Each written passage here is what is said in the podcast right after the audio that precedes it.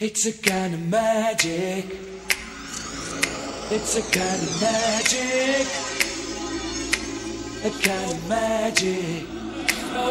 One dream, one soul, one prize, one goal, one golden glance of what should Buenos días, buenas tardes o buenas noches. Bienvenidos a la décima primera transmisión de la segunda temporada de la Radio del Merodeador, el primer podcast argentino sobre Harry Potter. Mi nombre es Arilú y nos vamos a bajar del forangue de los Weasley porque ya nos chocamos contra el sauce boxeador o él nos chocó a nosotros en forma de pandemia de coronavirus. Seguimos grabando de forma remota a la distancia, así que le voy a enviar este mate bien simbólico al ex copiloto y co-conductor. Neo, ¿cómo estás? ¿Cómo estuvo tu semana? Feliz día de Harry Potter, antes que nada también, porque estamos grabando el viernes 31 de julio para no ser menos. Ruido de mate. Hola, ¿cómo les va a todos? Feliz día de Harry Potter a todos. Especialmente para ustedes chicos, que son mi, mis co-equippers. Eh, yo soy Neo, el co-conductor del primer podcast de Harry Potter. Otra vez sin desayunar, Neo. Eh, bueno, la verdad que estoy bastante contento. Otra vez por- sin desayuno. Sí, la de siempre. Estoy bastante contento porque eh, en la ciudad de Rosario vuelve a tener transporte eh, público, así que voy a empezar a poder moverme de mi, de mi páramo donde vivo. Yo vivo bastante lejos de la, de la civilización. Y bueno, esto me, me genera un cambio muy significativo. Eh, seguimos teniendo el problema de las, de las islas en llamas, eh, del humo Sí, que se propaga por toda la ciudad, pero bueno, de, de- de a un problema por vez. sí. eh, recordamos que, que si nos escuchan toser no tenemos coronavirus, es el humo de las islas que, que nos perjudica nuestro querido sistema respiratorio. Sí. Y no, no es un invento nuestro, no, no, no es parte del guion, está pasando posta. En nuestro río hay unas islas que todos los días le prenden fuego. Y es un problema que no se soluciona todavía. Bueno, eh, sin ir más lejos, no tenemos muchas novedades del mundo mágico. Sabemos que Hogwarts sigue cerrado, pero sí podemos Así traer es. algunas noticias. Para eso vamos a presentarles a nuestro querido compañero de equipo, el señor Matías Luciani. Sí, hay transporte público de nuevo. Eh, soy un dios, no sé qué decir sobre. Eh, no, contento, contento como Neo de que, de que volvió el transporte público. Se ve que eh, Lucho ahí estuvo negociando con, con la UTA, viste, con, con la gente del transporte y bueno. Todo, todo fue para, para bien. Viste, Lucho a veces tiene cosas positivas. ¿no? Cuando uno le dice, che, Lucho, necesitamos que vengan a colectivo, viste, se lo pediste un día, el otro día ya viste ahí colectivo.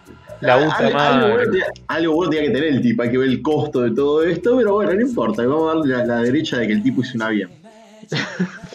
Así que bueno chicos, eh, feliz día de Harry Potter para ambos, también para todos nuestros oyentes que nos están escuchando y que se mantienen fieles a la radio del merodeador, que nos siguen transmisión tras transmisión, post tras post, plastilla tras plastilla, historia tras historia, feed tras feed y ya no sé qué más decir. Em, no, simplemente desearles feliz día, va a haber publicaciones de nuestras redes por supuesto, desde la cuenta también de colección Harry Potter Rosario vamos a hacer una publicación especial con algunos ítems eh, especiales de Harry este, por, por el día de Harry Potter. Todo mi amor y afecto a J.K. Rowling también, a pesar de que la mitad del mundo la quiere prender fuego. Eh, yo quiero que ardas, amor, pero que ardas de brillantez.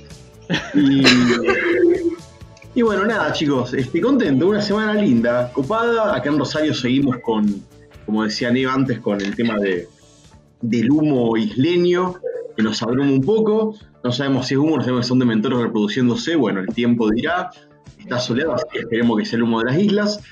Y bueno, este, esperando que, que esta pandemia que está empezando a afectar un poquito más a la ciudad de Rosario, como era esperable, eh, no, no se vaya de las manos de, de los controles que está habiendo, eh, que la gente siga concientizándose, que siga cuidándose este, y que no vayamos para atrás, ¿no? Porque por ahora somos el gran conglomerado del país que sigue en fase 5 y Sí, estamos con, te diría, un 90, 90 y pico por ciento de la actividad permitida acá en la ciudad. De una. Sí, así es. Hay, eh, todo depende, como siempre digo, de la responsabilidad de las personas. No está, en mi caso, bueno, recién hoy tenemos colectivos, pero estuve yendo acá por, por el barrio, por la zona. Eh, llamar la atención a la gente que no usa el barbijo. El otro día había chicos en el parque jugando sin barbijo. Eh, se puede. Se, puede ir al parque, no se puede jugar, hay que ir con barbijo, es responsabilidad de todos y, el uso del barbijo, insisto mucho, porque es en todo el país, es obligatorio, no es una opción. Totalmente. Creo que no se entiende. no sé qué les pasa. Ya vamos a llenar un par de personas de plomo y ahí van, a entender. Claro, ustedes, piensen que en invierno el barbijo es cómodo, está bueno. Vaya, si seguimos así, seguimos si, si, si la situación no se controla nuevamente a casos mínimos, vamos a tener que pasar el verano en barbijo. ¿Ustedes se imaginan eso? Uh. Cuídense y usen el barbijo ahora que hace frío, la puta madre. Use your aggressive feelings, Ari. No, bueno, em, una, pequeña imitación de, mi estimado Darth Sidious. No, eh, ayer, anoche sacaba la cuenta con un compañero, eh, la cantidad de contagios en el país total es del 0,4 y chirola por ciento de los 45 millones de, de argentinos que, somos.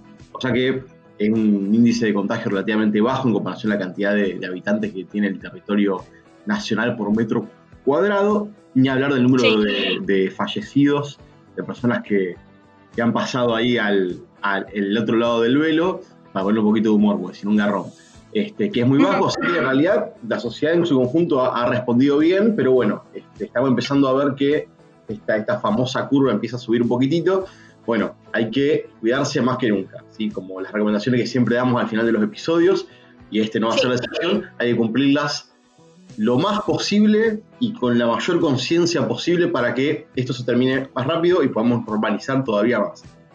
Así es. Bueno, ya como para ir viendo nuestras redes, eh, un saludo enorme, afectuoso y a la distancia a quienes han tenido familiares que han pasado al otro lado del velo o que han pasado por la situación de estar enfermos y bueno, por suerte han podido salir adelante.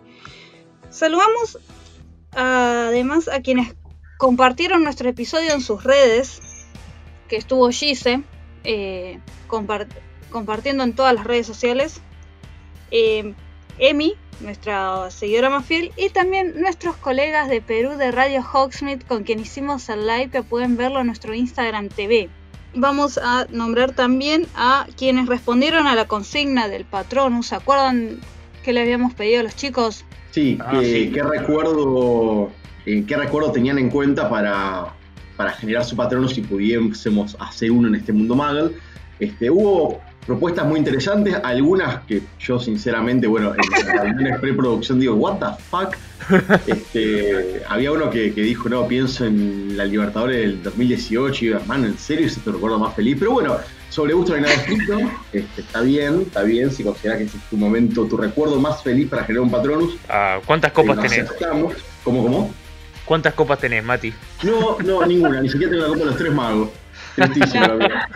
Pero. Los, memes de esa copa, chicos, eso fue épico. Eso fue. Eso. del McDonald's festejando. Bueno, quienes contestaron la, la consigna fueron Gise, Juliet, Agostina, Juancho y Gaby. Bueno, y, los merodeadores no, no respondimos a esa consigna, Ari, que estaría bueno por ahí comentarla, porque obviamente entre nosotros no participamos de, de nuestras propias encuestas, pues no lo hacemos, pero no, cualquiera.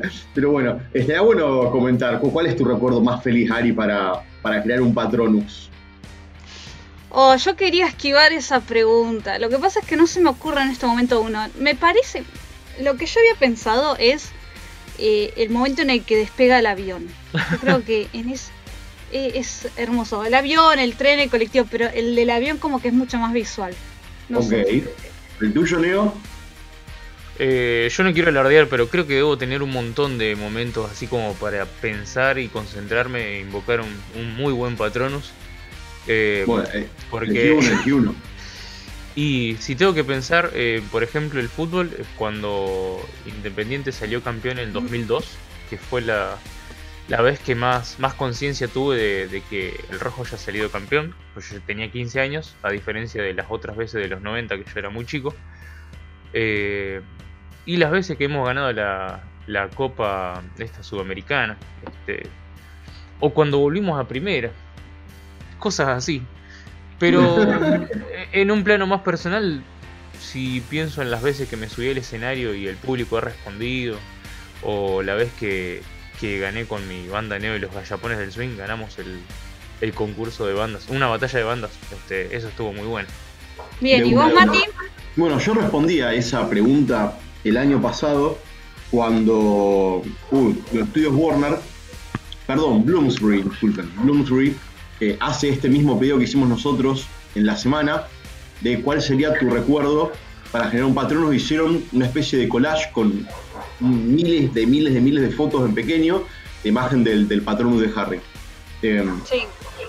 el- la que yo puse y la que elegí, y me parece que es mi recuerdo más feliz, es cuando entré a la, a la J.K. Rowling Suite en, en Edimburgo, el Hotel Balmoral, estaba rodeado, bueno, de todo ese ambiente y un sueño cumplido además, entonces, bueno, como que siempre me remito a ese recuerdo. Y me acuerdo que, que agarré los libros, las cosas que de Harry Potter sobre la mesita ratona de la habitación y me saqué una super foto con, rodeado de todo eso. Y, y ese es como el recuerdo que usaría si me vienen 100 dementores a los prisioneros de Azkaban, hago mierda.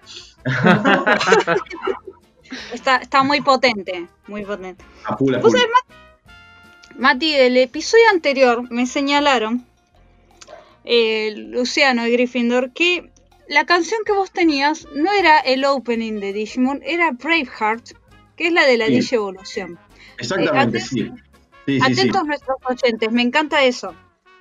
Sí, son Tiene muy razón, atentos. muchas gracias por la, la- la corrección. Sí, es, es el, el tema de la digievolución que está sonando en este momento porque Neo ya lo puso.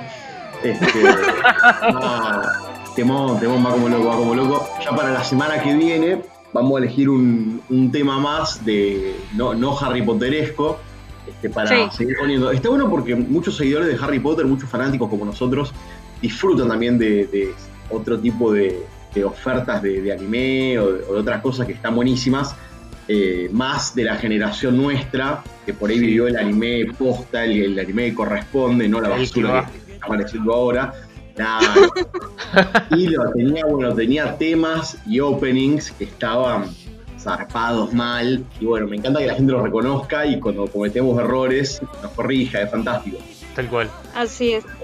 Acá eh, Bueno. Gise tiene un comentario que nos dejó en la plataforma iBooks. No sé si lo habían visto, pero lo, lo voy a comentar porque acota sobre la pregunta que yo hice sobre la Bludger en el episodio del Quidditch. Dice que mm, es poco práctico patearla porque las probabilidades de perder la posesión de esa Bludger es alta también, aparte de- del grado de rebote que tienen. Y teniendo en cuenta también que se desinfla un poco para poder agarrarlas con la mano. Por experiencia, si las pateas mucho, las pinchas. Este, ahí me está acotando sobre lo que yo había dicho sobre si, si la Blatcher Sí. se podía patear a propósito para quemar a alguien. Y bueno, eh, Gise nos habla desde su experiencia como jugadora de Quidditch. Como, como jugadora y también como, como árbitro que ella este, ha, ha rendido los, los exámenes para, para el equipo de los White Wolves. Y eh, saben que me olvidé de comentar sobre el episodio de Quidditch. ¿Qué? Eh, una curiosidad. El reglamento establece explícitamente que tenés que tener puesta ropa interior abajo. Eh, es, es maravilloso lo que ¿Te la, te la revisan?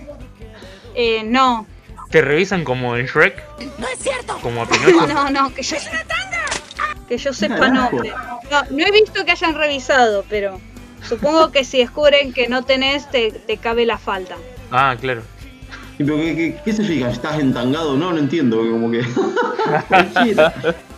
Yo, yo desconozco la situación que llevó a que en IQA se ponga eso en el reglamento. Lo desconozco totalmente.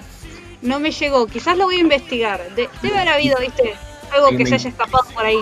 Me encantaría el apartado. Every single Quidditch player must use underwear uh, unless being told by a referee or whatever. Algo así. ¿Por qué en inglés? Eh, ahora, ahora en un cachito te, te lo busco en español, aunque sea literalmente, para que lo puedas ver. Pero, No, no, tremendo.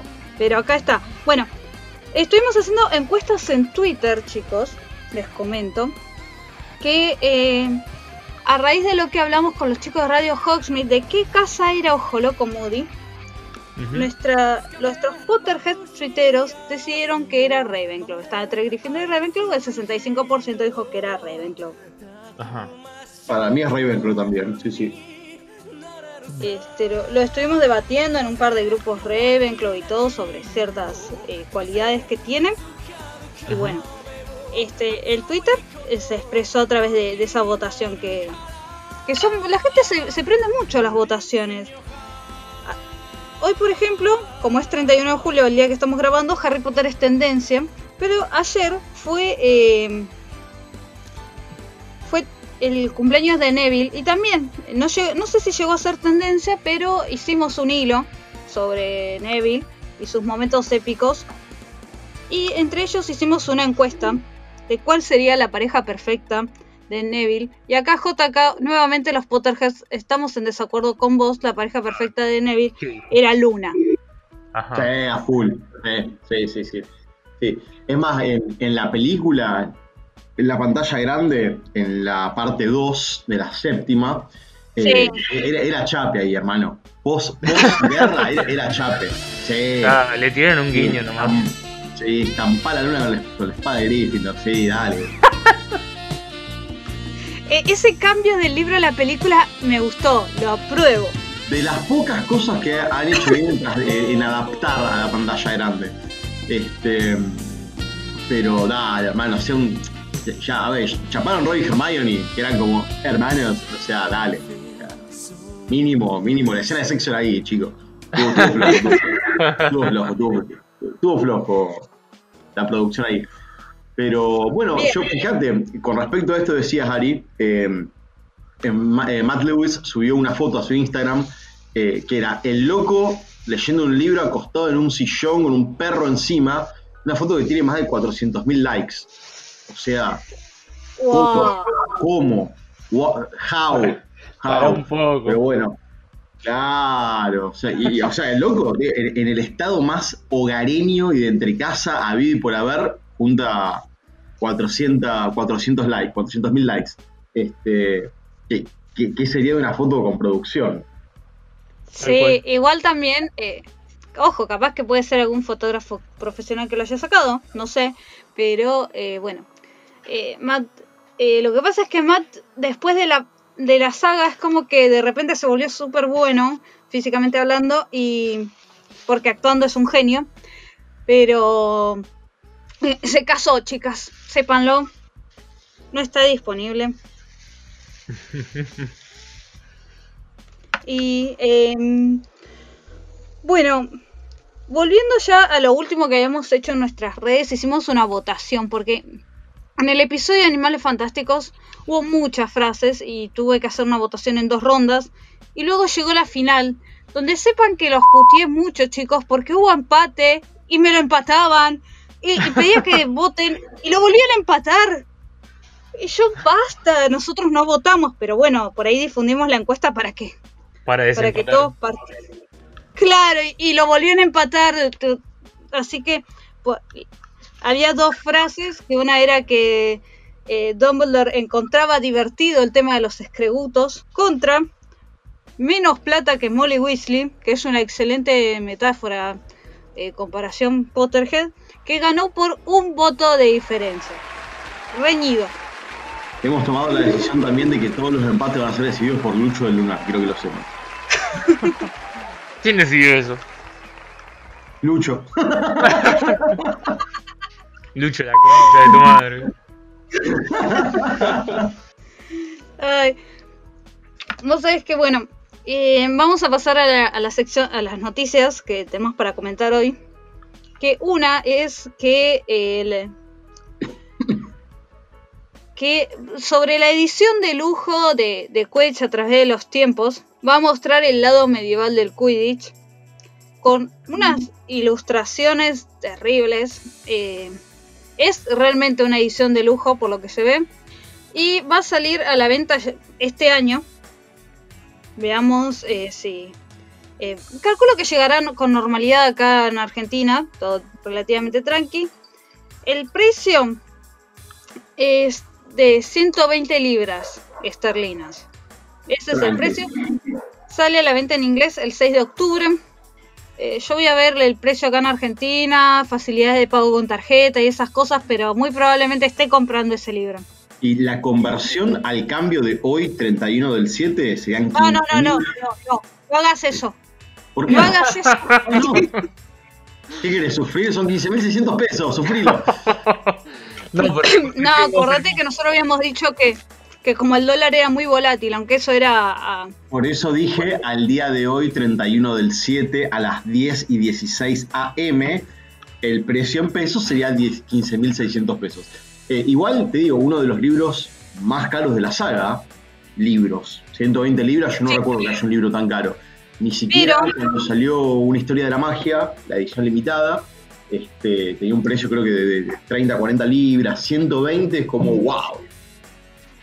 Sí, eh, sí, el libro, ese lo recuerdo, no, no era muy caro. El, este, yo, un amigo lo, lo compró y eh, a través de internet y se lo llevaron a su casa en Buenos Aires. No era tan caro. No recuerdo ya ni, ni a cuánto estaba el dólar ni, ni cuánto lo pagué, así que. Pero es Pero- caro, es caro en libras. Es el es caro en libras. Un libro, un libro de más de 100 libras es carísimo. El libro Claro. tiene, tiene la colección de eh, la parte de cinemática de Harry Potter, que tiene las imágenes de los artistas que se propusieron para después hacer las escenas o, o alguna o algún frame en particular. Los hard concepts. Este, claro que. eh, Claro, exacto. Se contrata artistas para que diagramen las escenas para después llevarlas a la pantalla grande y ver si las toman o no. Este, bueno, contenido de eso es un libro gigante. De hecho, ustedes lo vieron cuando hicimos el capítulo de Dumbledore. Es buenísimo Eh, ese. Sí, Es alto libro, pero Es eh, ese es un libro de 50 libras. Y viste lo que es el libro, una cosa gigante, toda color, zapada por 120. Me parece que es como wow. O sea, tiene que ser un libro hiper gigante y hay que ver qué tiene también, porque es como Claro. el doble de. Tremendo. Bueno, igual ese es, es precio de lista de 120. Dice la página de Bloomsbury, lo ofrece con 100, ah, 108 con bolsa de regalo. Amazon permite preordenarla sin ningún regalo a 90 libras. Claro. Sin regalo. Este, eso, eso, la bolsita está linda. ¿eh? Yo, yo estaba pensando precisamente en comprarlo también porque eh, eh, creo que son esas bolsas ecológicas, si no me acuerdo mal. Y tiene una ceviche, así que ya lo recompré, chicos. este, Y así comienza el viaje de Aries a la prostitución. Good. good. Bueno, eh, eso es todo lo que tengo para decir. Hay muchas imágenes. eh, no, se ve muy bueno, se ve muy bueno. Y este, yo no tengo Twitch a través de los tiempos en inglés, así que es como que dos ma mato dos pájaros de un tiro. Pero bueno, bien. Neo, Mati, ustedes qué no. Ah, importante. Las ganancias del libro son donadas a Fundación Lumos y Comic Relief. Ah, muy bien. Bien, pasamos a algunas de sus noticias, chicos. Bueno, vamos con la que tiene que ver con el, la situación de pandemia que estamos viviendo. Y qué más eh, para comentar que es el, obviamente la, ah, ¿cómo se dice? Eh, el acomodamiento que tiene la moda respecto a los cubrebocas y eso. Porque Claro. eh, Universal Orlando tiene cubrebocas de Harry Potter para todas las casas. Primero habían salido eh, los de Gryffindor, ah, después salieron los de Slytherin, Ravenclaw y bueno, por último ya está el de Hufflepuff disponible, así que eh, tardó casi un mes en pasar. Pero ahora el parque Universal Orlando está ofreciendo cubrebocas oficiales de Harry Potter de todas las casas. Eh, Hufflepuff siendo la última en salir. El portal especializado en parques temáticos WDW News Today reporta que las tiendas de Universal Orlando han empezado a vender cubrebocas de Hufflepuff apenas recién este fin de semana. El diseño de estos cu- cubrebocas incluye los colores de la casa tejona, así como nombre y mascota. Eh, Universal Orlando vende estos cubrebocas de Harry Potter a un costo de 6 dólares, aunque también ofrece 4 cubrebocas por 20 dólares. Estoy tratando de hacer la cuenta mentalmente, me parece. No, ya no sé ah, chicos, no hagamos la cuenta. No, digo, este- para ver si es caro o no como cubreboca en sí. Pero por ser un producto oficial, me parece que. No, a mí me parece que de precio está bastante razonable. ¿eh? Ajá. Supongo que será obligatorio el uso, entonces también es como. Forma parte de los souvenirs que te traes y todo eso, como. Claro, de una. Bueno, eh, los cuatro diseños de cubrebocas de Universal Orlando parecen ser exclusivos del parque, pero esto no significa que Universal sea el único lugar para conseguir cubrebocas del mundo mágico. Los primeros cubrebocas oficiales de Harry Potter empezaron a ser promovidos a principios de junio de 2020, o sea, hace muy poco. Y antes de eso, varios fans ya habían hecho sus propios cubrebocas, o se lo podemos ver tranquilamente en las redes sociales, eh, ni lerdos ni perezosos. Y el ejemplo más famoso es un cubreboca fan del mapa del merodeador, que lo habíamos, creo que lo habíamos puesto en, en algún estado. Sí, me parece que lo habíamos comentado. Que es el que con la, con la respiración se aparece el mapa. Sí, Ari había explicado el tipo de tela, era como... Sí, todo ah, una... Porque ella está en el, ella está en el tema de la manufactura de, de cubrebocas. Eh, bueno, dicho eso, al menos hay una razón para buscar los cubrebocas oficiales de Harry Potter. Ayudan a causas nobles. Por ejemplo, Universal Orlando está eh, señalando que ha pasado una gran parte de sus ganancias por la venta de cubrebocas eh, que se destina a grupos de caridad como programas de alimentación para quienes más lo necesitan. Por su parte, wizardingworld.com aseguran que otras marcas que hacen cubrebocas oficiales del mundo mágico ya han hecho donaciones de caridades apoyando activamente a socorristas, comunidades desatendidas y otros impactadas por la propagación del COVID-19. Menos mal que esto no es YouTube porque ya por nombrar al, virus nos desmonetizarían. Igual no ganamos un peso con esto tampoco. si quieren donar, háblennos por privado y les pasamos unos links. Claro. Muy bueno, igual buen, precio, buena utilización de, de las ganancias, me, me gusta, me gusta. Lo. ¿Vos, Mati, qué, qué tenías para contarnos? Yo como el arcángel de la muerte tengo malas noticias, como siempre. Mm. Este,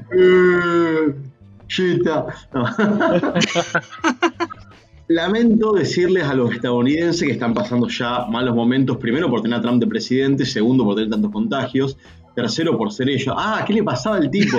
No. Eh, que el bardo eh, cósmico ha empezado.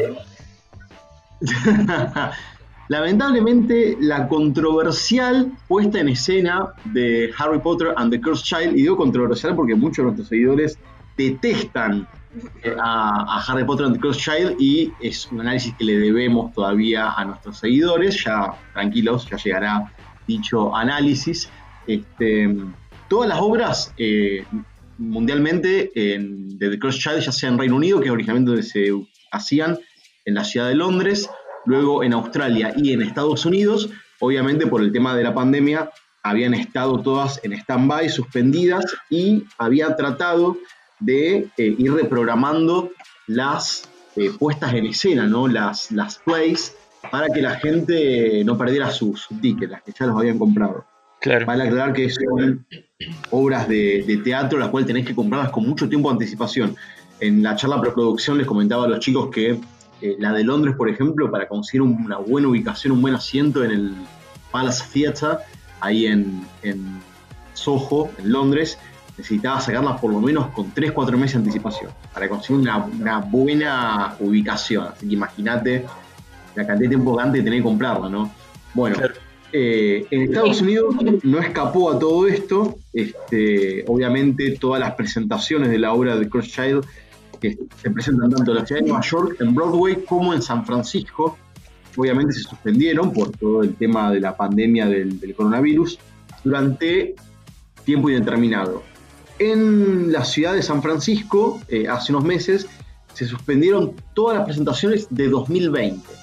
Y ahora se sube a Nueva York, la ciudad de New York, eh, también con el mismo comunicado que durante todo 2020, de hecho hasta eh, el 3 de enero de 2021, no va a haber en principio presentaciones y esto está sujeto a cambios también, ¿no? porque hay que ver cómo evoluciona el tema de, de la pandemia. El comunicado dice, los productores de Harry Potter and the Cursed Child están comprometidos con la seguridad y tranquilidad de toda su audiencia, elenco y equipo técnico. Por tanto, en respuesta a la actual inquietud por la propagación del COVID-19, debemos posponer todas las actuaciones en la ciudad de New York y San Francisco de Harry Potter and the Cursed Child hasta el 3 de enero. Las actuaciones de Broadway también están suspendidas hasta el 3 de enero, inclusive si las personas tienen boletos que ya las han adquirido, que de hecho esto es muy probable que haya habido sold out por lo menos hasta octubre, noviembre. sí, totalmente. Eh, deben comunicarse a harrypotteronstage.com slash us eh, para más información. ¿Esto qué significa? O ver si puedes reprogramar tu ticket para más adelante de la fecha que mencionamos antes, el 3 de enero, o pedir una devolución de, del dinero. Por lo general, lo que se suele hacer de la gente que vive en estos países es reprogramar. Si, bueno, eh, como yo vivo en Nueva York, o vivo en San Francisco, o vivo en Estados Unidos, o vivo en Londres, o donde sea, reprogramo este, para más adelante, tal esté ahí. El tema son los turistas. claro, los extranjeros. Extranjeros que tienen los viajes reprogramados y que este, como es, eh, claro, tienen la, entrada en mano y obviamente reprogramar la obra implica reprogramar un viaje completo, obviamente, ¿no? Entonces, bueno, hay que, hay que ir viendo, hay que ir viendo esto, cómo hacen las productoras y los que están encargadas también de la compraventa de entradas, ¿sí? Que mm. No es el mismo teatro, sino que son eh, distintos tipos de, puestos de, venta que tienen plataformas web que ofrecen las entradas justamente, bueno, ver cómo hacen la devolución y todo un tema, todo un tema porque es algo multitudinario. Yo me remito siempre a la de Londres, que cada año que la he querido sacar he tenido que, sacarla en agosto, septiembre para verla a principios de enero. Ya con lugares bastante, con bastante pocos lugares, o sea, con poca, poca capacidad de elección.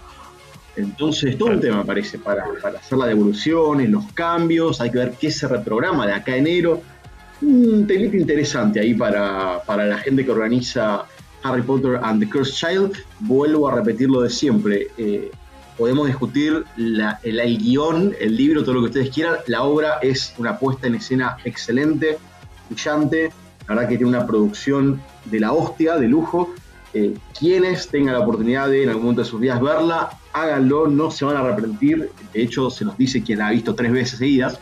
Eh, es excelente. Eh, yo la defiendo mucho a la play, a la puesta en escena. Después el guion podemos charlarlo, podemos discutirlo, pero realmente es algo excelente. Es una lástima que no podamos disfrutar de esto eh, hasta por lo menos 2021 en los Estados Unidos y Reino Unido también.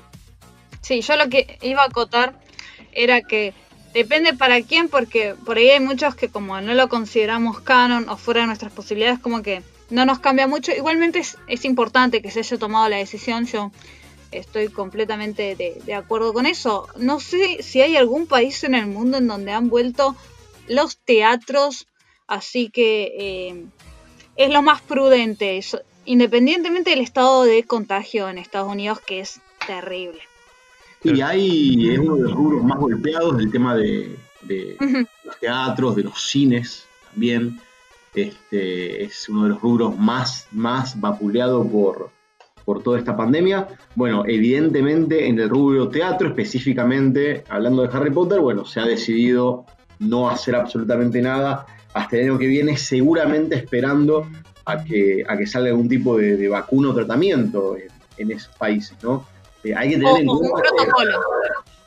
Sí, sí, a ver, los protocolos, yo dije vacunas porque los protocolos hoy están, de hecho están en fase 3 los que existen.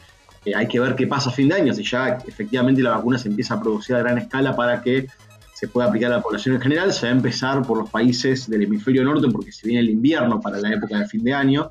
Entonces, bueno, hay que, hay que tener eso en cuenta.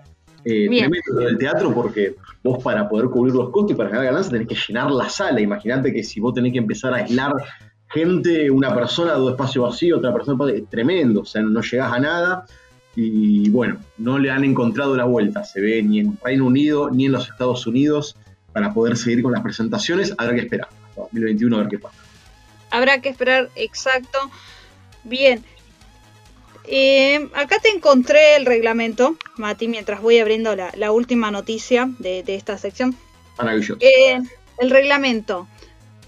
En el punto 2.5.2, inciso C, algún tipo de prenda inferior como un pantalón corto, un pantalón largo o una falda forma parte del equipamiento obligatorio. El punto 1 dice que no puede ser de, eh, de, color amarillo ni dorado por el tema del snitch. El punto 2 es, es obligatorio llevar algún tipo de ropa interior debajo de la prenda inferior. Carajo. Supongo que es por si en algún movimiento te tiran de la ropa y te, te bajan los lienzos, no sé. Pero la, la, pero la mejor es alta diversión, le haría un spice ahí al, al Quidditch. Va, me parece a mí. Igualmente imagino que, que, jugar, viste, con bolas este, no, debe ser algo cómodo, ¿no? No, para nada. Más tiene un palo entre las gambas. Claro, yo me imagino igual que esto ha sido por cuestiones de, de, de hombres no usando ropa interior más que por mujeres. No sé, no, no te sabría decir. No, no investigué.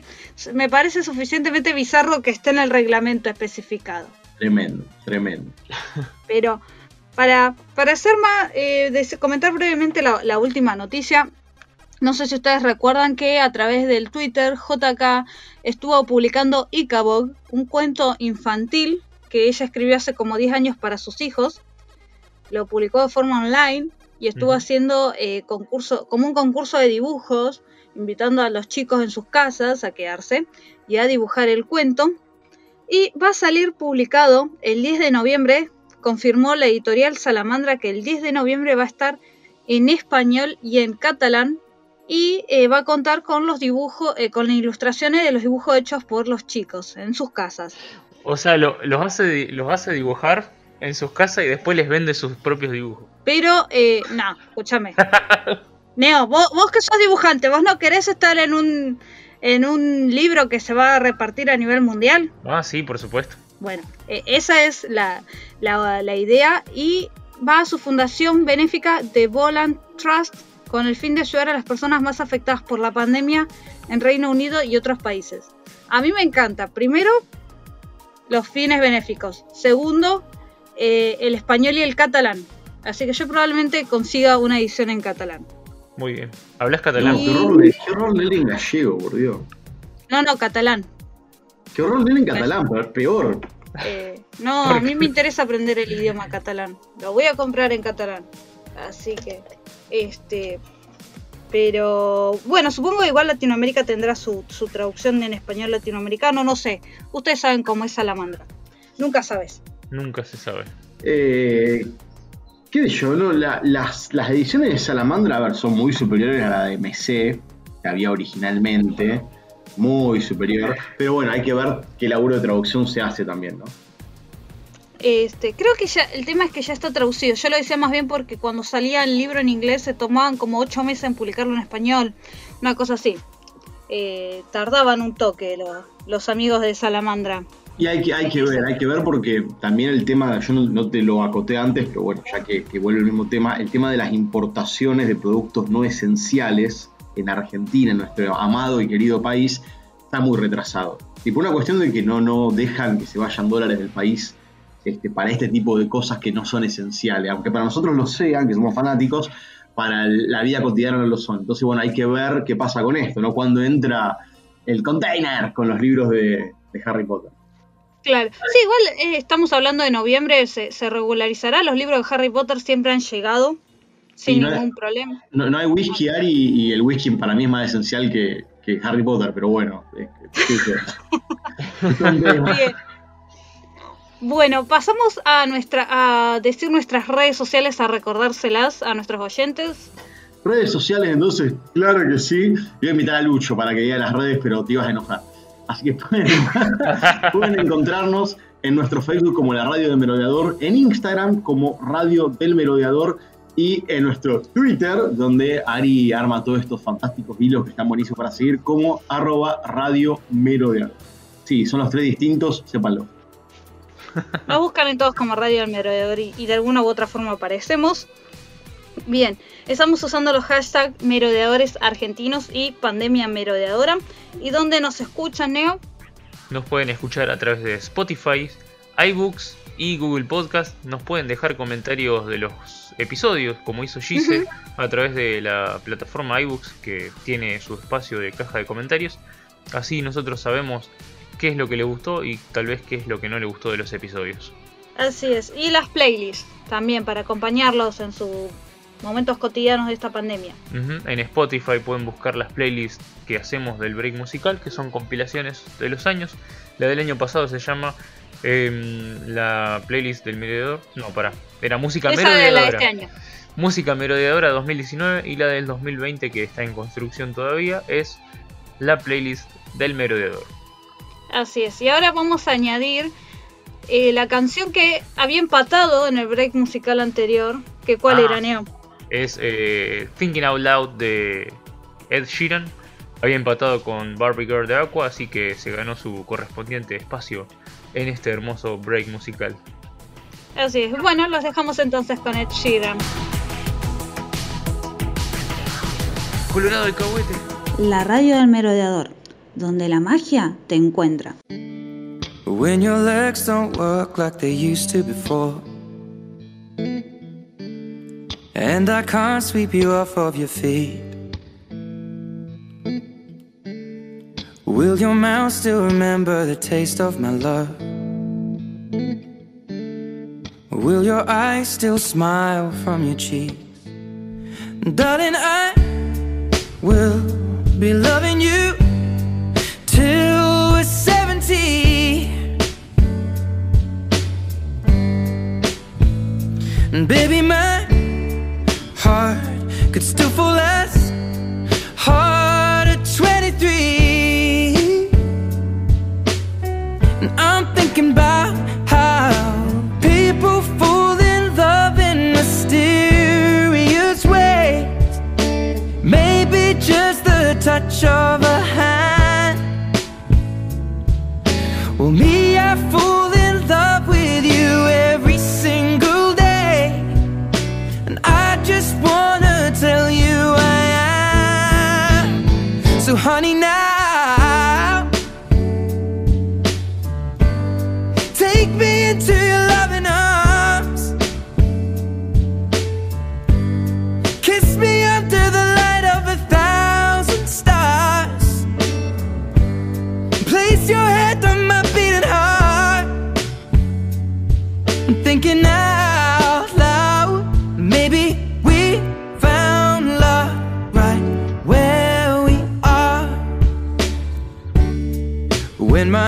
All but gone and my memory fades.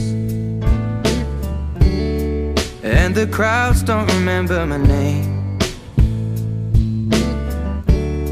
When my hands don't play the strings the same way. Mm, I know you will still love me the same. Cause honey, your soul could never grow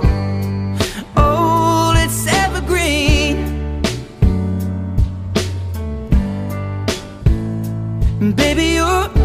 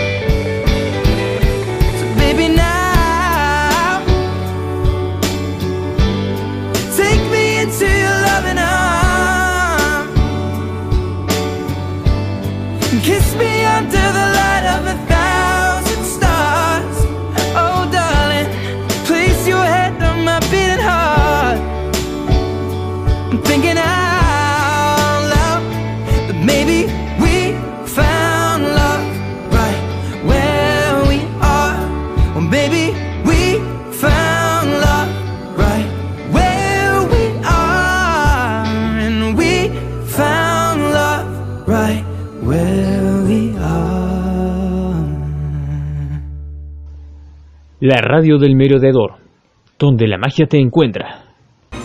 Lumos, juro solemnemente que mis intenciones no son buenas. Whenever I see someone less fortunate than I, and let's face it, who isn't less fortunate than I?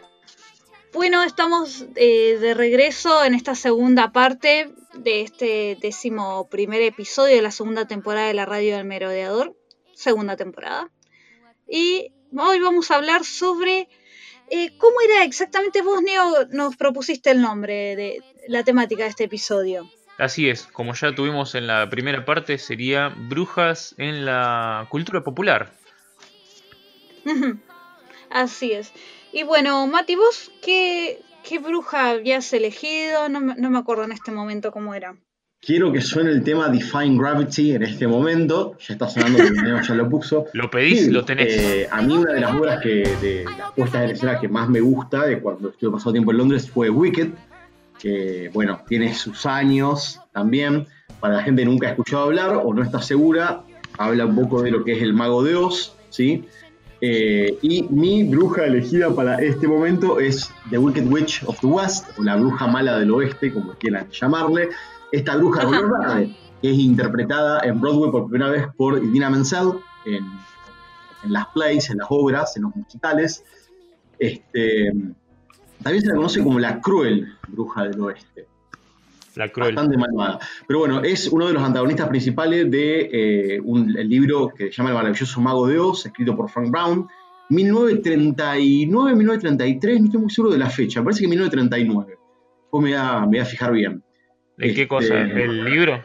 La, sí, cuando salió el libro. Casi, casi seguro que es 1939, pero Debe, bueno. ser an- debe ser anterior, porque 1939 es la, la película de Víctor Fleming, que ya es la segunda que se hace sobre el mago de Oz. Así Ah, que debe ser bueno. anterior. La primera es una muda de Sí, 1927. me puede- sí, a ver, del 1900 es seguro, no sé por qué tiene en la cabeza yo 1939, pero bueno. y por la este, película esa, seguro. Debe ser por la peli, sí, sí. Bueno, en realidad lo la vemos en la pantalla grande justamente en la película. A la bruja mala, que es una bruja completamente de verde, o sea, tiene la piel Sí. verde, porque bueno, es eh, envidiosa de una de las principales personajes del Mago de Oz, que es Dorothy, que bueno, viaja justamente para salvar a la Tierra de Oz de todo el, todo el quilombo que tiene.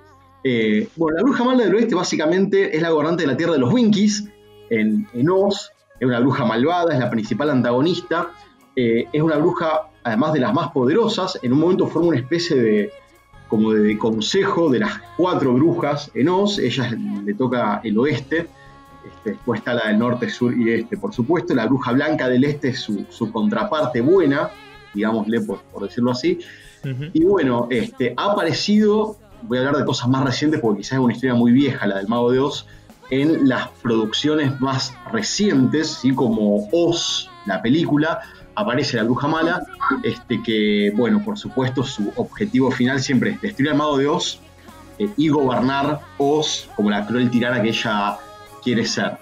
Eh, donde yo más la he escuchado más recientemente a este personaje es en la serie eh, Once, eh, que la pueden ver en cualquier de las plataformas virtuales para ver series, eh, Once Upon a Time, Once Upon a Time. donde, exactamente, donde, este, bueno, es interpretada, poco, estoy con los nombres y con la fecha estoy tremendo hoy, pero, bueno, la actriz es muy conocida, ya ahora me estoy fijando cómo es el nombre de la actriz que la interpreta. Eh, momento. Sí, yo, yo estoy buscando el, el libro, la, la fecha del libro escrito, ¿no es cierto?, por Frank Baum. por Frank Baum.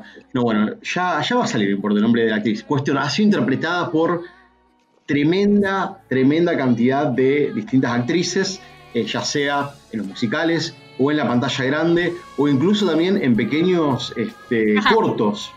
También que ha aparecido.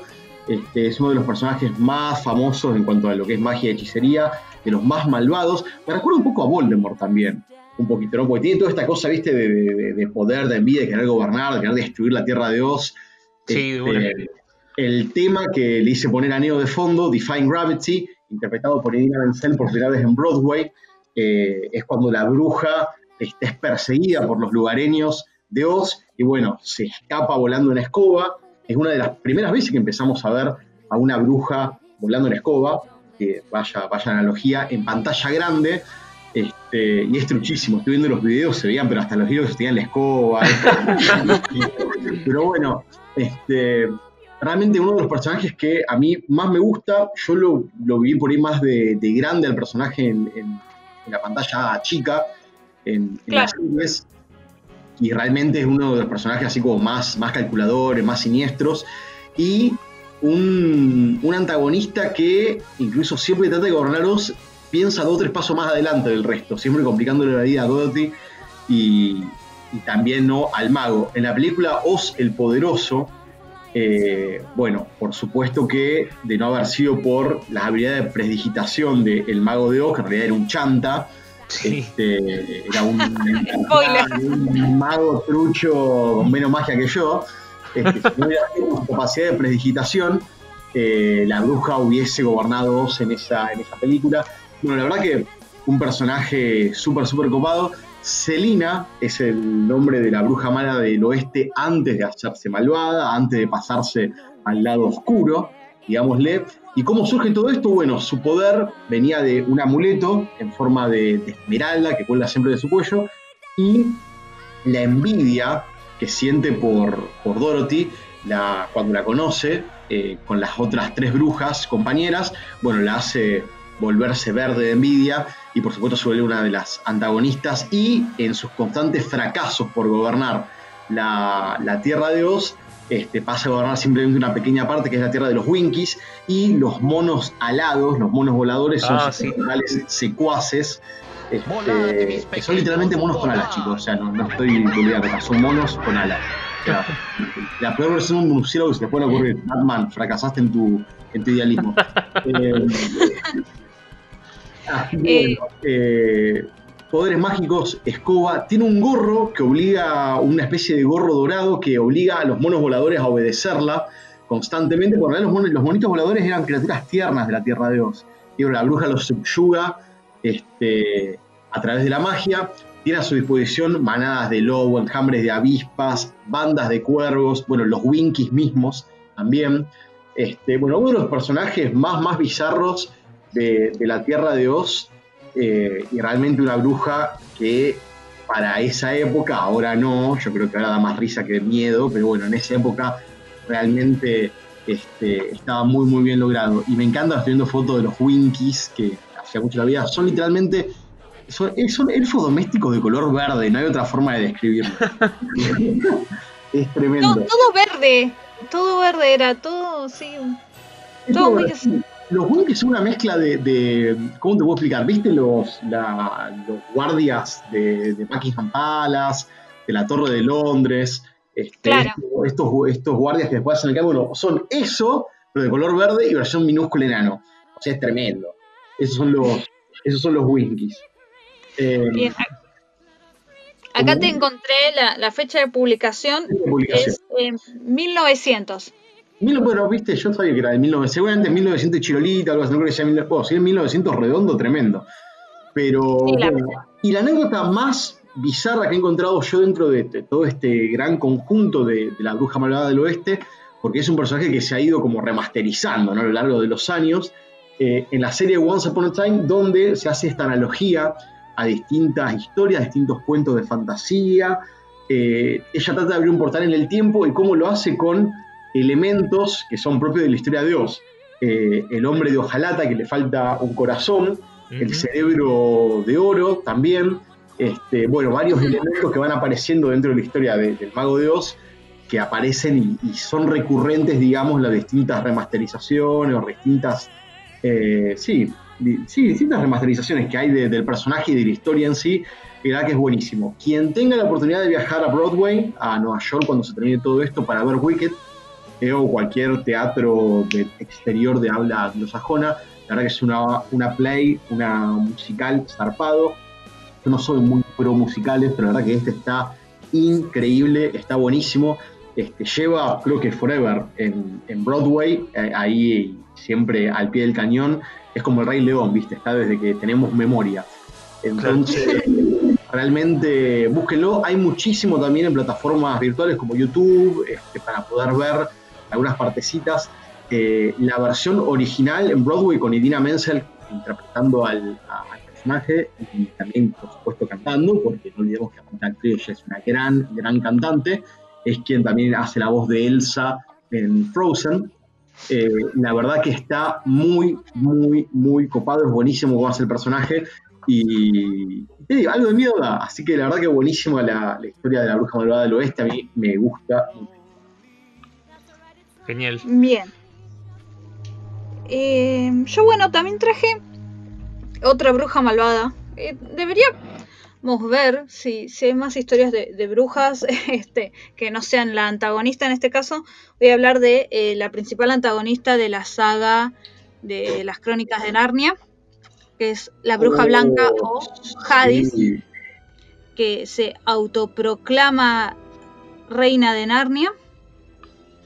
Es una mujer alta, de maravillosos cabellos rubios, piel blanca como la nieve, bella, de porte, mirada altiva y cruel, con una tremenda fuerza.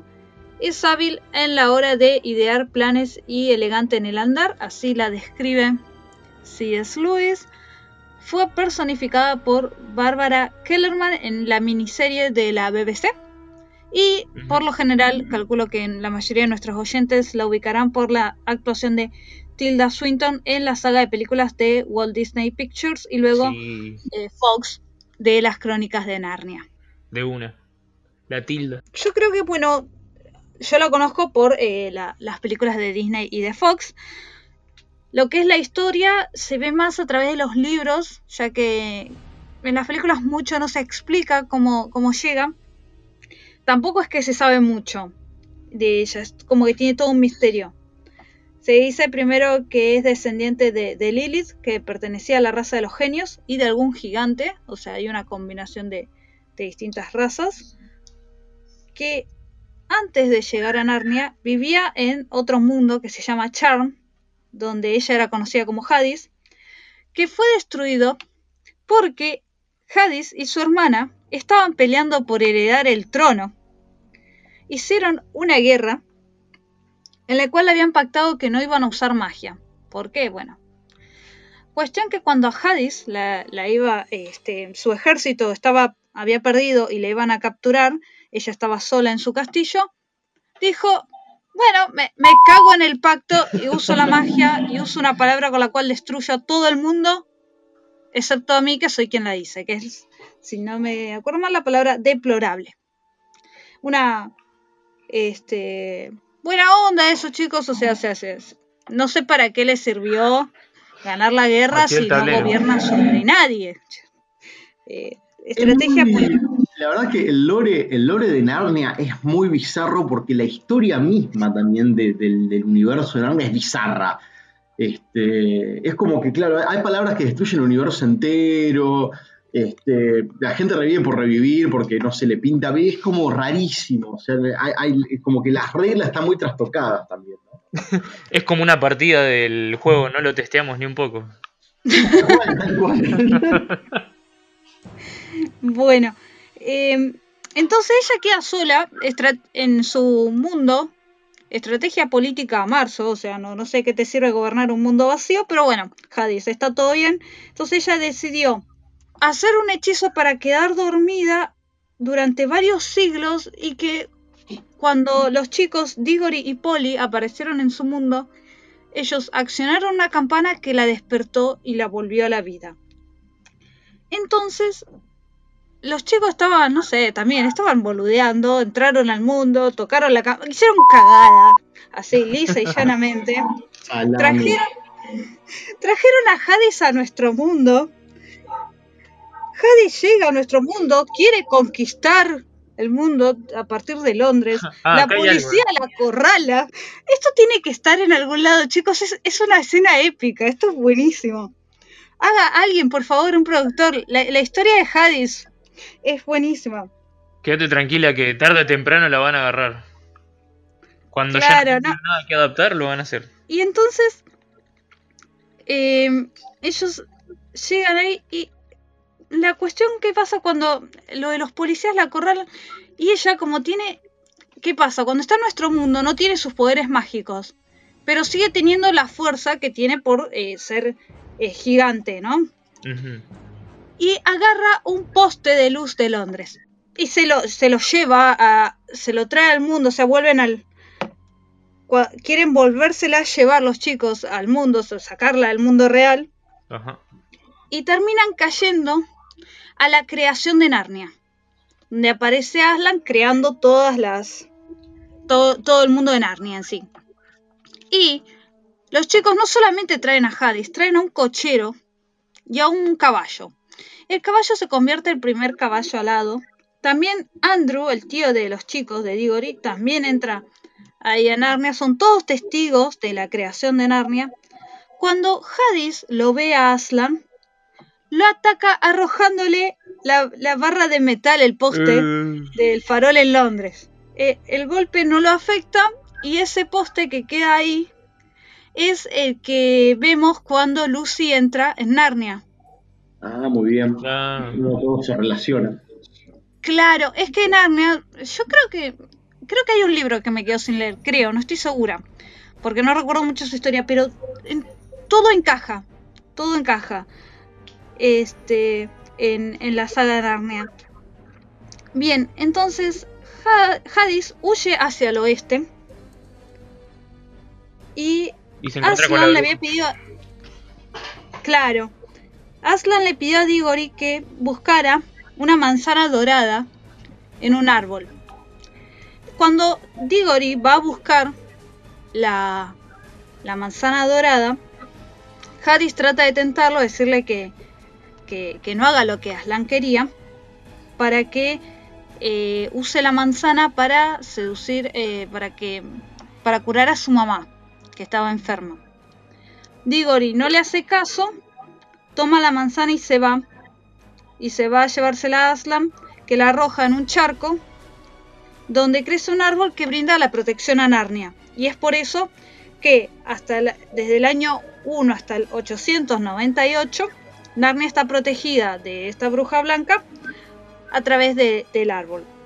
Una vez que em, el árbol muere, Hadis aparece con todo un ejército que había estado preparando durante todos esos años porque también, recordemos, se había vuelto inmortal cuando come esta manzana de ese árbol.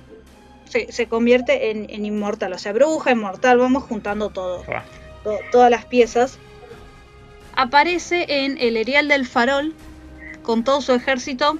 Los narnianos no se pueden resistir eh, al ejército de demonios, ogros, arpías, cíclopes, minotauros y otros monstruos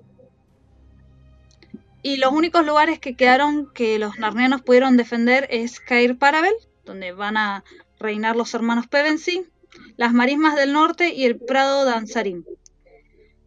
Para someter totalmente a Narnia y que no volviera a, creer, a crecer otro árbol de, de manzanas, impone todo un invierno duro, que si no me acuerdo mal dura como 100 años. Sí, 100 años entonces, recién en marzo de, del 998, de la época de Narnia, los Pevensi llegan a Narnia. Ustedes acordarán que primero entró Lucy, después Edmund, que se encuentra con, con, la, con la bruja. Ella se da cuenta que, es humano. Había una profecía de cuatro hijos de Adán, eh, que eran dos hijos de Adán y dos hijas de Eva, que iban a derrotarla. Entonces le, le, dice a Edmund que traiga a sus hermanos para, viste, liquidarlos al toque y antes de que se pudieran de dar cuenta de cómo eran las cosas. Es por eso la. Ay, el emparentamiento de, de esta bruja con Lilith, digamos, con la, la figura bíblica de la pareja anterior de Adán. Claro, una pregunta, ¿El, armario por donde entran era de la madera del árbol del manzano este, seguro? Uy, vos sabés que en realidad lo que recuerdo es que, sí, lo tendría que revisar, porque no tengo ese libro en casa, pero me parece que eh, Digori se lleva una manzana o algo para, para darle a la madre para que se cure, que le Aslan, y a partir de eso planta el, el árbol en el jardín y luego de esa madera nace el armario en el cual atraviesan los chicos. Creo, les voy a pedir a nuestros oyentes que lo confirmen o, no, o lo revisen, no tengo el libro acá que, que especifica eso. A ver, ¿dónde está Emi? Que debe saber todo. Este, o cualquiera de nuestros oyentes que haya leído Narnia también. Sí, tal cual. Bueno, después está toda la historia que nosotros vemos en la película de cómo, eh, bueno, para evitar cumplir la profecía, la Hadis intenta matar a Edmond, es rescatado, pero Edmond es considerado un traidor. Es Slytherin. A Narnia. Y entonces pide ejecutarlo. Ahí Aslan es cuando negocia el sacrificio de que lo mate a él en lugar de, a Edmond. Eh, Aslan es humillado en la mesa de piedra, es sacrificado y al día siguiente la bruja va a hacer la guerra igual. Como, a ver, vamos al comienzo. Rompe el pacto de no usar magia contra la hermana, rompe el pacto ahora de ir. Aparentemente. claro, chicos, es como que bueno, no sé. Eh, aparentemente. Aslan habría eh, sabido eso y se autosacrifica, pero sabiendo que puede este, renacer en medio de la batalla, él vuelve eh, un dato importante era que, por ejemplo, todo el palacio en donde estaba Hadis estaba rodeado de quienes habían, se habían opuesto y lo habían convertido en piedra. Este, con una varita que había logrado crear. En medio de esa batalla, eh, Edmond rompe la varita, pero cae herido. Es eh, lucha luego entonces Peter, el hermano mayor, contra la contra la bruja. Y en ese momento viene Aslan y, eh, para sorpresa de la bruja, que evidentemente no sabía que podía este, resucitar. Además, Aslan llega con más de mil refuerzos, todas esas criaturas que la bruja había convertido en piedra, él las devolvió a la vida. Así que este, se, da vuelta la, la, tortilla en esa batalla. Ah, era Medusa también, convertida en piedra, todo. Sí, ¿en piedra o los congelados? A mí me pensó que estaban como congelados. Ah, bueno, era Elsa entonces. Eso era en la película, vos sabés que estaban congelados, pero eh, acá los libros, acá la, info decía piedras. Claro. Puede ser cualquiera de los dos, sí, estaban duros, no se podían mover. Estaban duros. Muy bizarro porque, si yo no me acuerdo mal, eh, como que Narnia, el, mundo de Narnia, está regido por una magia, no sé si antigua o una cosa así, Sí. Incluso eh, tanto Aslan o, la bruja, que eran así como entidades resarpadas, estaban también sobre, como regulados por, por esta magia así copada, zarpada, y es como que hace todo muy, muy bizarro, ¿viste? Aslan revive porque, no sé, se sacrificó por alguien más, entonces revive porque la magia así lo dicta. ¿What the fuck? ¿Qué? O sea, te sacrificé y revivís, ¿qué carajo? O sea, bueno. Eh, no, no, digo, o sea, extrapolé este concepto a Harry Potter. Eh, todo lo que se sacrifican reviven. Ah, Voldemort, ¿what? claro. Claro, sí, eso era lo que iba a decir, que, esa cuestión de, revivir a través del sacrificio la, veíamos en Harry Potter. Y Aslan, cuando se enfrenta a la bruja, le, parte el cuello un mordisco y después de su muerte como castigo, su espíritu es encerrado en una jaula cristalizada ligada a su varita. Ah, que eso no se muestra en la peli, yo no recuerdo ese momento. No, no, no, no, no se muestra en la película. Y luego, eh, 1300 años después, cuando aparece Caspian, que esa también tuvo una película que, bueno, tuvo sus desvariantes en esa adaptación, pero bueno. Eh, hay Nicabric, un hombre lobo y una hechicera Hag intentan traer de vuelta a la vida a Hadis para derrotar a los telmarinos. Intentaron que Caspian diera sangre para, para ello y, y ella lo engañaba, estaba engañándolo a través de falsas promesas pero como aparece Peter frena esto y Edmond ah, con una simple espada atraviesa a la antigua a la bruja, destrozando la prisión de hielo y haciendo que desaparezca para siempre. Y este, bueno, ha sido el, final de, la bruja en sí. ¿Será este el fin de la bruja? Este, bueno, si es Luis no sigue escribiendo, así que hasta acá llegó la, la bruja blanca. Medio difícil que siga escribiendo.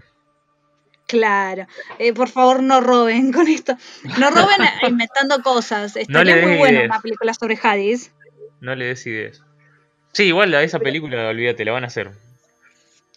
Este, por favor. como van a hacer, como van a hacer película de la, de la obra que reseñó ahí Mati. Bueno, pero Wicked eh, es algo que se ha reciclado este, del Mago de Oz muchísimas veces. sí, sí, el concepto del Mago de Oz estuvo muy explotado en un montón de, parodias, películas de Tommy Jerry, de los Muppets.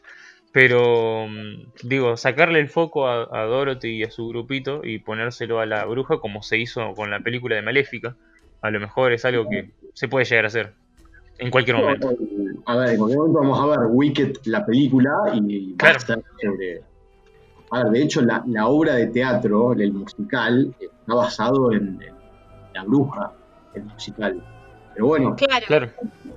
Hay, que, hay que ir viendo. ¿Qué nos trajiste, Neo, para compartir vos en este maravilloso día Harry Potteresco?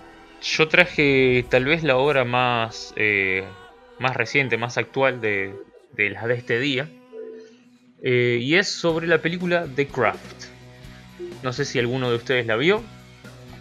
No, me suena, pero no, tengo registro de haberla visto. Acá se llama eh, Jóvenes Brujas.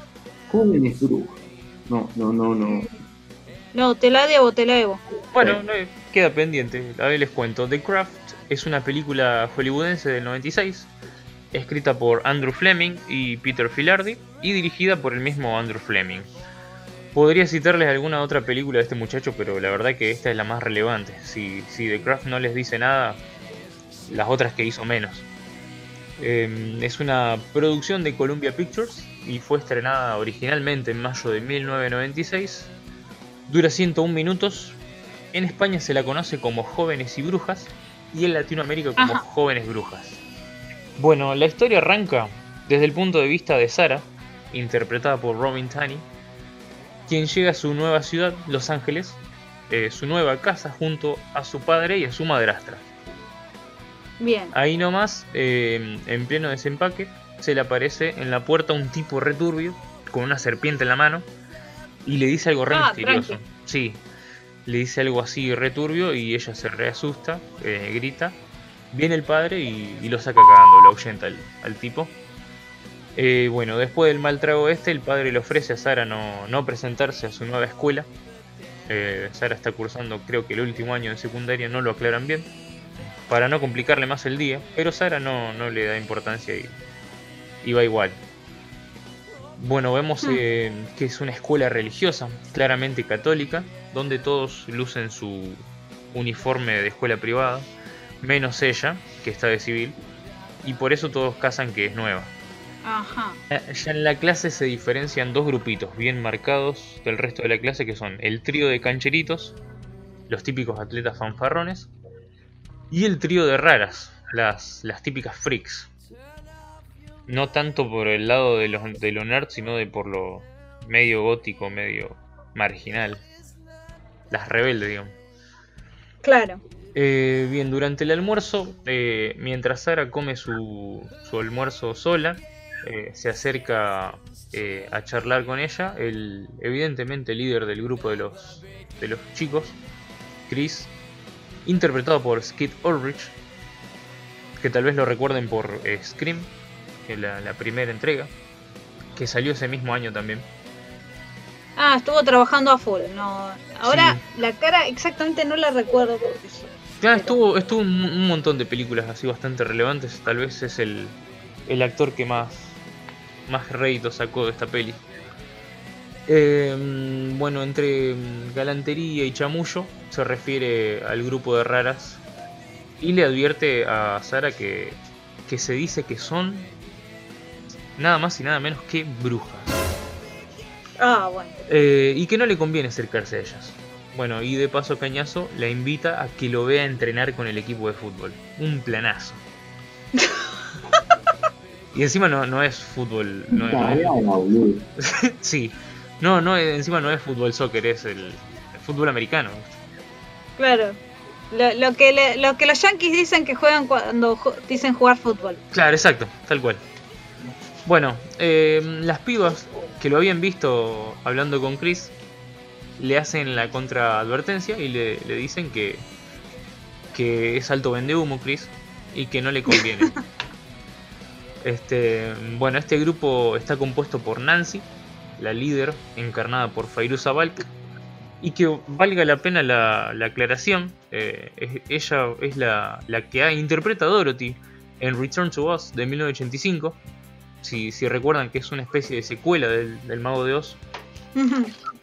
Eh, también está Bonnie, que es eh, Neb Campbell, que también es, la deben recordar por la saga Scream, que es la protagonista. Double hit 96 para Neb. Y eh, Rochelle, Rochelle, que está interpretada por Rachel True, que es la del cupo afroamericano del grupo.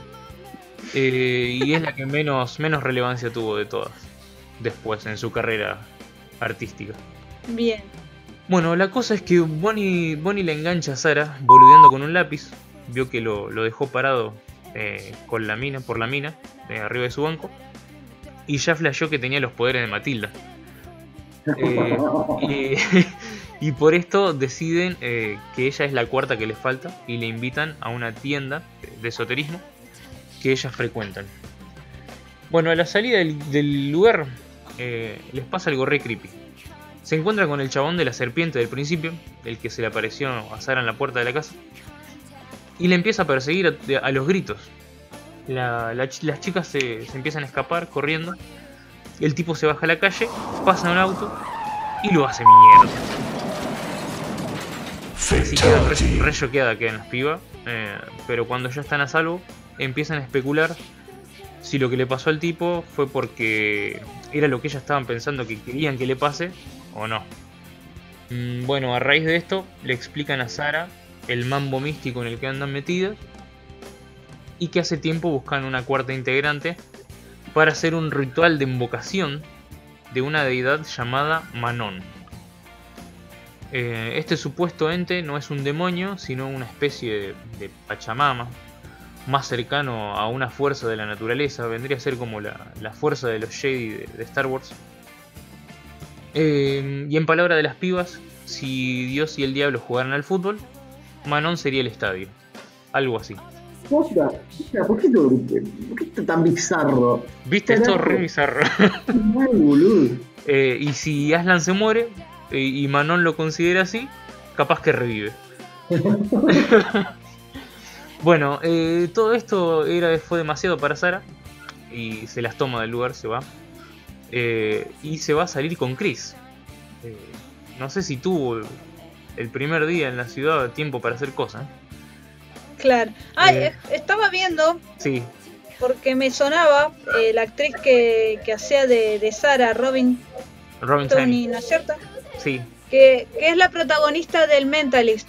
Del Mentalista. Ah, estuvo de, oh, Mentalist. Ahí va, ahí va, ahí va. Ahí va. tal cual. Sí, sí, es ella. Dale que estuvo. bueno, em, el muchacho Chris, ni lerdo ni perezoso, le ofrece una promo. Una promo. Una promo, que si venís a mi casa te la empomo. Eh, bueno, no se lo dijo de esa forma, pero más o menos. Eh, igual Sara, Sara no se ofendió, pero le aclaró que, que era así como muy pronto. Y bueno, el Chris se lo tomó bastante bien, o no, porque al otro día en la escuela, ¿qué pasó? El rumor en todos los pasillos decía que la rapidita de Sara ya había hecho la travesura realizada con Chris. Eh, me, mata la metáfora, me, mata. bueno, al toque la chica eh, se va a hacer el correspondiente reclamo a Chris. Y, y, ¿qué le dice este? Le dice, ¿sabes qué? Me chupa un huevo, me la suda. Este, o sea, le, hace cualquier caso omiso a, los reclamos de la chica. Y bueno, el grupito de chicas viene a contenerla y le dice, viste que te dijimos que Chris era un forro. Eh, a Nancy le hizo lo mismo. Mm. Así que bueno, eh, a partir de ahí el grupo queda conformado y buscan la forma de hacer el ritual de Manon. Eh, la trama juega mucho con esta idea eh, la ida y venida en si ellas flashean que, van a tener poderes o realmente están haciendo cambios significativos. Eh, porque todo esto, cada una tiene un problema personal que quiere resolver con la ayuda de esta magia y bueno, igual las situaciones van escalando en oscuridad, en complejidad y, en peligro también. Eh, no les quiero spoilear mucho porque es una, una peli bastante entretenida. Sí, Eh, no, por favor, no, no spoilees tanto, no spoilees. Bueno, e- esta es la situación eh, inicial y de ahí parte toda la acción. Bueno, la película tuvo gran acogida por el público, llegando a recaudar unos 55 millones de dólares en taquilla. Considerado, Considerando que es el, el presupuesto de una producción, eh, fueron unos modestos 15 millones, o sea, bastante bajo. Eh, dejó Sí. algunas escenas muy icónicas eh, y unas anécdotas bastante oscuras, como por ejemplo que las palabras de invocación de Manon son reales, aportadas por un consultor de religión Wicca, Ah, mira. y la, prim- la primera vez que hicieron la toma eh, con estas palabras, el set se llenó de murciélagos, el mar se Uh. agitó eh, porque estaban grabando en la playa, y la marea se les vino encima borrando el círculo de invocación en el suelo. No, chicos. Sí, eh, bueno, esta coincidencia no, que es un poco turbia, no, no, o sea, da para pensar porque si bien Manon no existe, el nombre lo tomaron de Manan, que es un dios menor de la mitología irlandesa correspondiente al mar. Sí. La crítica está más dividida, hay gente que considera esta película insulsa, tonta y hasta mal actuada, pero a decir verdad la peli, sin ser una obra maestra, se las arregla para convertirse en una obra de culto. Eh, es muy propio de la época del- de los 90 de la década. Y bueno, tiene muchos seguidores en el mundo y hasta está considerada para una remake de, no sé si de Netflix, pero creo que sí. Para, supuestamente era para 2020, pero ahora andas a ver Bueno, cuándo la hacen. Y acá estamos. Sí, tal cual, en planes. Eh, bueno, ni hablar de la cantidad de chicas que se interesaron por la brujería y, y demás, manijeadas por esta misma peli. Claro, la, la peli se estrena en el 96. 96, sí. Bien. Un año después se, eh, después se publica Harry Potter. Estaba, Sí. estaba todo así como. Claro, después. Vos sabés que me mandaron mensajes en, Ajá. en la página de, de WizardCon, el evento Sí. que nosotros hacemos en Rosario, que este año, bueno, hacemos, estamos haciendo algunas actividades de forma virtual.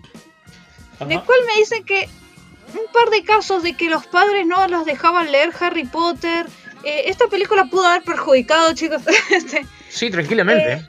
Tranquilamente. es, es como que no- antes de leer el libro se basaron en lo que pasaba en esta peli, estas invocaciones y esas cosas, y Harry Potter nada que ver en, en ese sentido, pero Bueno, pero todo Pero no está, todo está eh, contemplado bajo la misma lupa del oscurantismo y todo eso cosas. Todo ese, ese mambo, digamos. Tal vez por eso que, sí. que tiene ese estigma. Eh, bueno, lo personal, si a mí me preguntan, esta película está bastante, bastante entretenida. Eh, la verdad que esperaba menos, a lo mejor por su estética, la fotografía, eh, tal vez muy típica de adolescentes, de drama adolescente, barato y, y convencional. Capaz la prejuzgás un poco, pero la verdad que, que está, se pone inesperadamente oscura y eso está bueno. Sí, está. Co- coincido, coincido totalmente. Vos cuando empezaste era como, uy, este parece un típico drama yankee. Sí, Este. sí, exacto. El- Eh, y aparte muy de la época, muy Melrose Place, esa onda. Eh, Sí, pero bueno, aparte sin ponerse moralista, te tira un guiño como diciendo, fíjate con lo que haces. No tanto por el lado de las fuerzas oscuras, sino por el, el tema de, de no dañar a otras personas. y sí, totalmente. Eh, y bueno, eh, ya que los protagonistas son cuatro, no puedo evitar hacer el ejercicio mental y obligatorio de todo Potterhead, que es pensar en qué casa pondrías a cada una de las chicas. ah, bien, bien.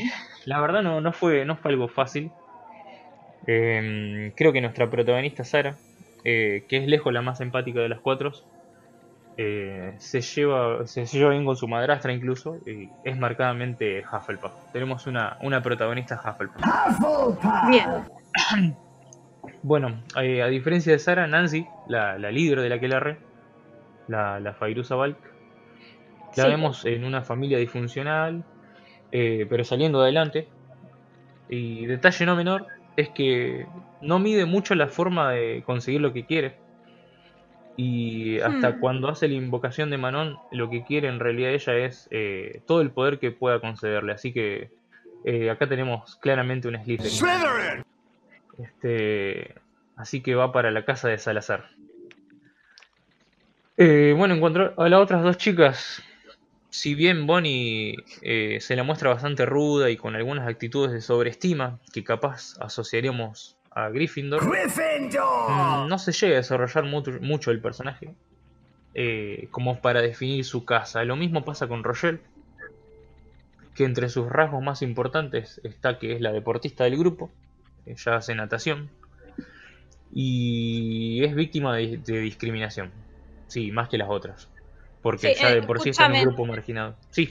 No, no es por natación, pero la parte del bullying me recuerda a, Luna, así que la mando a Ravenclaw. Este...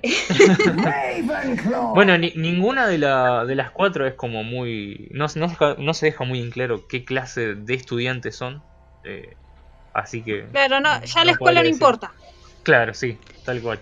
Así que... Eh, bueno, eh, eso sí, atención, si la van a ver, que está en Netflix, eh, que la peli tiene un antecedente de fotografías que se mueven anterior a Harry Potter. Bien, eh, claro. Y cosa que también, también encontré en, lo que ustedes dijeron, por ejemplo, asociados a Harry Potter, a la reina, la perdón, la bruja malvada del oeste, dijiste que reinaba sobre los Winkies, ahí tenés el, nombre de, la elfa doméstica. de, la pobre que queda en el alcoholismo. Y vos nombraste a, a, que es este muchacho de Narnia. Claro. Coincide con el apellido de Cedric. Eh, hay toda una.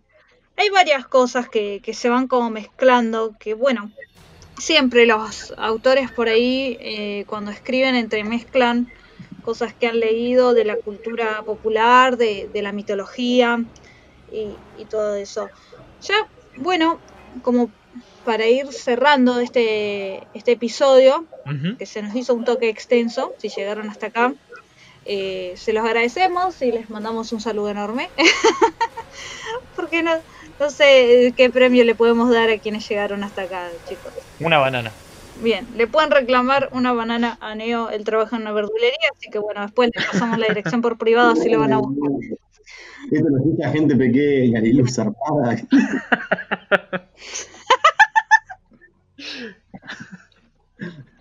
Ey, ¿te imaginas uno de los chicos llegando con el celular en Spotify? Llegué hasta acá, dame la, fruta.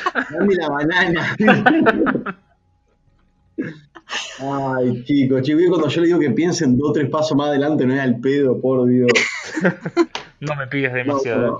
acá, acá yo ofrezco probar la golosina, la grajea vertigo de todos los sabores, pueden probar a agarrar una del paquete que está acá abierto en colección Harry Potter Rosario y rezar porque no sea vómito, mugre o será Perfecto. Bueno, eh, les voy a pedir las medidas de prevención rápidamente para ir cerrando. Bueno, ¿quién? Bueno, yo.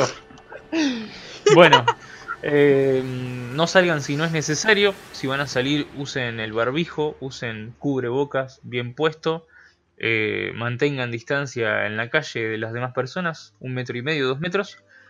Eh, no se amontonen, no vayan a lugares que estén muy cerrados y si van a lugares cerrados que tengan los protocolos eh, necesarios correspondientes.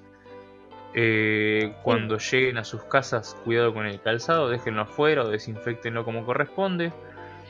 Y lávense las manos 20 segundos, dejen el jabón para que se, vaya el, virus que podríamos tener en las manos y pasárselo a otros objetos. Perfecto, bien, y recuerden, esto es, ahora vos Mati vas a decir las redes, recuerden que si el lugar al cual están ingresando no cumple el protocolo, lo más seguro y prudente es irse. Tal cual. Denúncienlo, denúncienlo. ya le cabía denuncia. el lugar. bueno, Mati, tranquilo, tranquilo y decime las redes sociales. No son experiencias iguales, chicos, pero eh, yo he visto que se cumple, se cumple y por demás. Este, pero bueno, pueden seguirnos a través de nuestra cuenta de Facebook como la Radio del Merodeador, en Instagram como Radio del Merodeador o en Twitter como arroba Radio Merodeador. También usen nuestros hashtags pandemia merodeadora y merodeadores argentinos. Y si sos de Buenos Aires, Cava o alrededores, eh, cuarentena, puede usar también como, como hashtag o por favor, set me free. y, y la imagen de Dobby también. Sí, la diferencia de acá te, no, te damos ropa, te damos un test de coronavirus para que seas libre. ok, bueno, recordamos que pueden escuchar nuestras playlists de música merodeadora de las canciones que ganaron el break musical de la primera temporada y la playlist del merodeador, las canciones que van ganando en esta segunda temporada. Como siempre les digo, este es un podcast para fans de Harry Potter, hecho por fans de Harry Potter, así que la opinión de ustedes es muy importante. Esperamos sus comentarios y nos estamos escuchando el próximo lunes o jueves en iBooks, Spotify o Google Podcast para el próximo episodio de la radio del merodeador, segunda temporada. Orboa, ahora sí, ¿viste?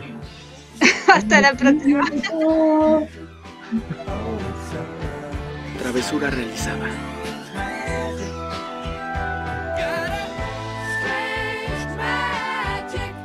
Nox.